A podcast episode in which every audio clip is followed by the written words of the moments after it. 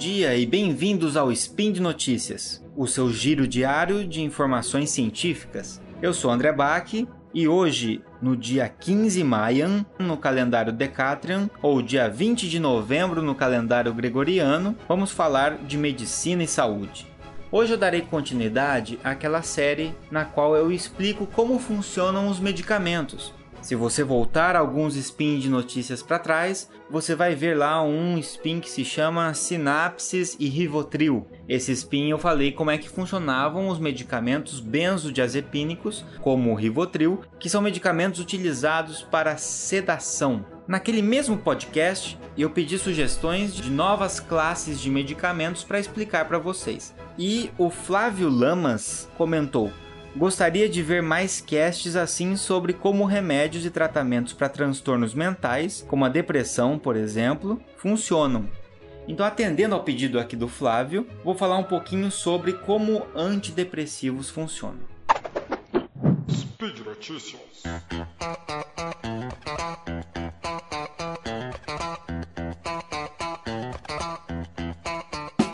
Primeira coisa que a gente tem que ter em mente quando a gente fala de depressão e dos antidepressivos é que, embora seja um transtorno mental e que muitas vezes a gente tem uma ideia de que isso está apenas no âmbito do pensamento, na verdade existe uma base material para isso. Essa base material é o nosso cérebro.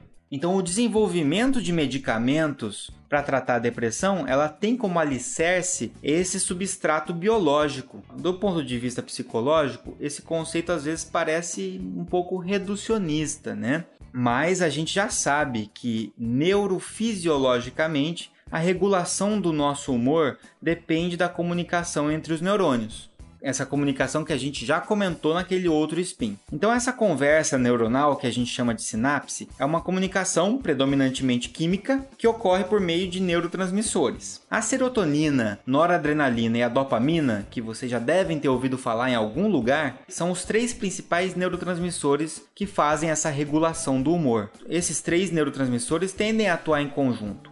É possível, então, observar a correspondência de alguns sintomas da depressão com a disfunção ou com a desregulação de circuitos de neurônios que são regulados por um ou mais desses neurotransmissores. Então vamos voltar lá no passado. Na década de 50, algumas drogas começaram a ser utilizadas no tratamento da tuberculose. Uma dessas drogas era chamada iproniazida. A iproniazida era dada para o paciente com tuberculose para tratar a infecção pelo bacilo da tuberculose. Mas esse medicamento acabou também fazendo com que pacientes deprimidos também melhorassem. Então o paciente tomava o remédio para tuberculose, mas ao mesmo tempo ele melhorava da depressão. Então perceberam, opa, a iproniazida tem alguma função, faz alguma coisa no cérebro do paciente que faz com que ele melhore. E o que, a iproniazida fazia? Aumentava serotonina, noradrenalina e dopamina no cérebro desses pacientes. Então, na época, o que se concluiu foi que, se eu aumento a quantidade desses neurotransmissores, o paciente melhora da depressão, então provavelmente a depressão é resultado da falta desses neurotransmissores. Essa foi a primeira hipótese,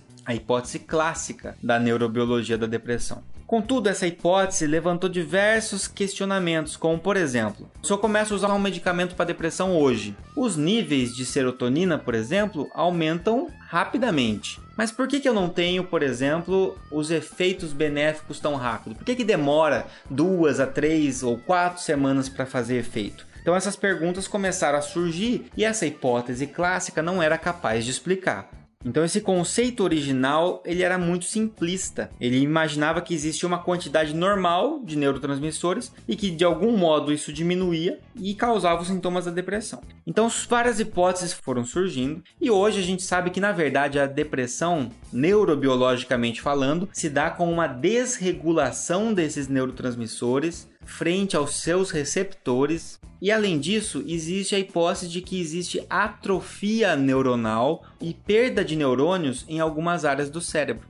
E a gente já sabe que quando nós estamos estressados, estamos sujeitos ao estresse, nós liberamos um hormônio importante chamado cortisol. O cortisol ele é muito importante de ser liberado porque ele nos ajuda a enfrentar essas situações de estresse. Porém, se esse cortisol for liberado por muito tempo, prolongadamente, ele pode trazer alguns prejuízos. Um desses prejuízos é alterar, levar um desbalanço no funcionamento dos neurônios.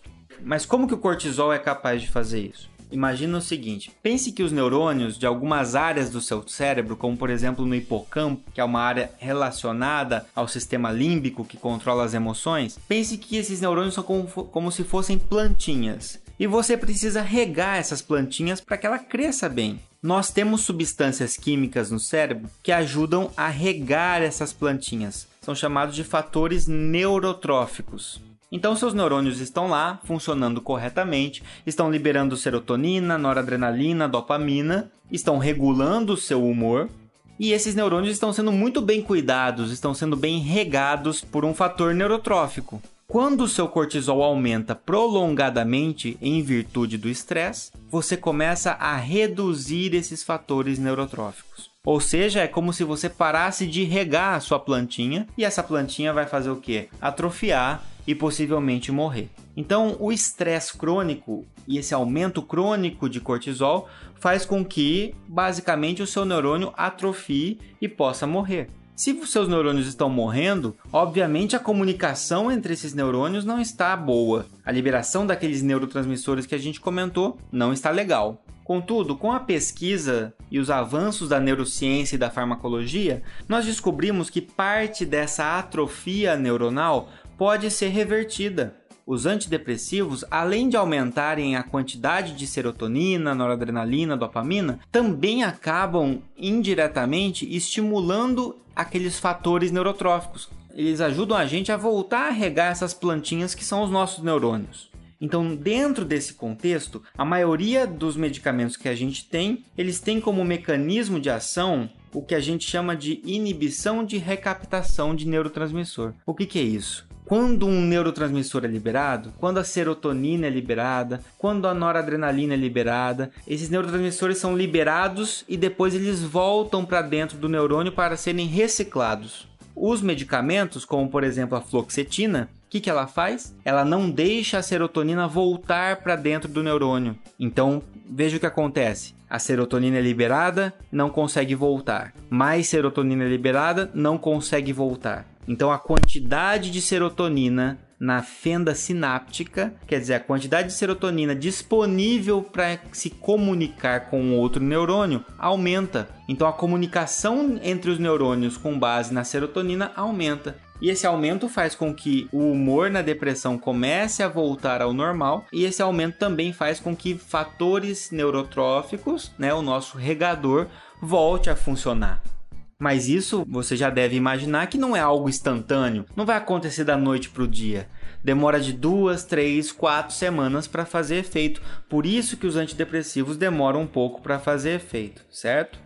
É claro que esse é um tema muito mais complexo, mas basicamente então o que nós temos é, na depressão, redução de neurotransmissores importantes como a serotonina e redução em fatores neurotróficos, neurônio atrofiadinho. Você começa a usar o medicamento, o medicamento aumenta os neurotransmissores, aumenta fatores neurotróficos, o neurônio volta a funcionar corretamente. É importante a gente lembrar que essas alterações, elas são benéficas para o paciente, mas elas vão durar muito mais e elas vão fazer muito mais diferença para o paciente se o paciente estiver fazendo a psicoterapia, ou seja, se o paciente estiver sendo tratado com um psicólogo. Então o medicamento, ele é uma ferramenta para ajudar o tratamento da depressão com o psicólogo, tá certo? Então o ideal aqui é a gente associar a psicoterapia com a farmacoterapia e os dois juntos podem trazer o melhor benefício para esse paciente. Enfim, gente, espero que vocês tenham gostado. É um mecanismo bastante complexo de se explicar, é muito mais complexo do que aquilo que aparece né, na televisão. Mas eu tentei aqui explicar de uma maneira ao mesmo tempo simplificada, mas também com uma certa profundidade para que vocês entendam um pouquinho como é que funcionam esses medicamentos. Se você achou interessante essa série, deixa aí nos comentários que outros medicamentos você gostaria de entender como é que funcionam e eu venho aqui num futuro próximo explicar para vocês. É bom sempre lembrar que esse e outros projetos científicos do Deviante só existem graças à colaboração de vocês. Por isso, se você quiser colaborar, tem aí o link para você fazer parte do nosso sistema de patronato. Um ótimo dia para você e até amanhã.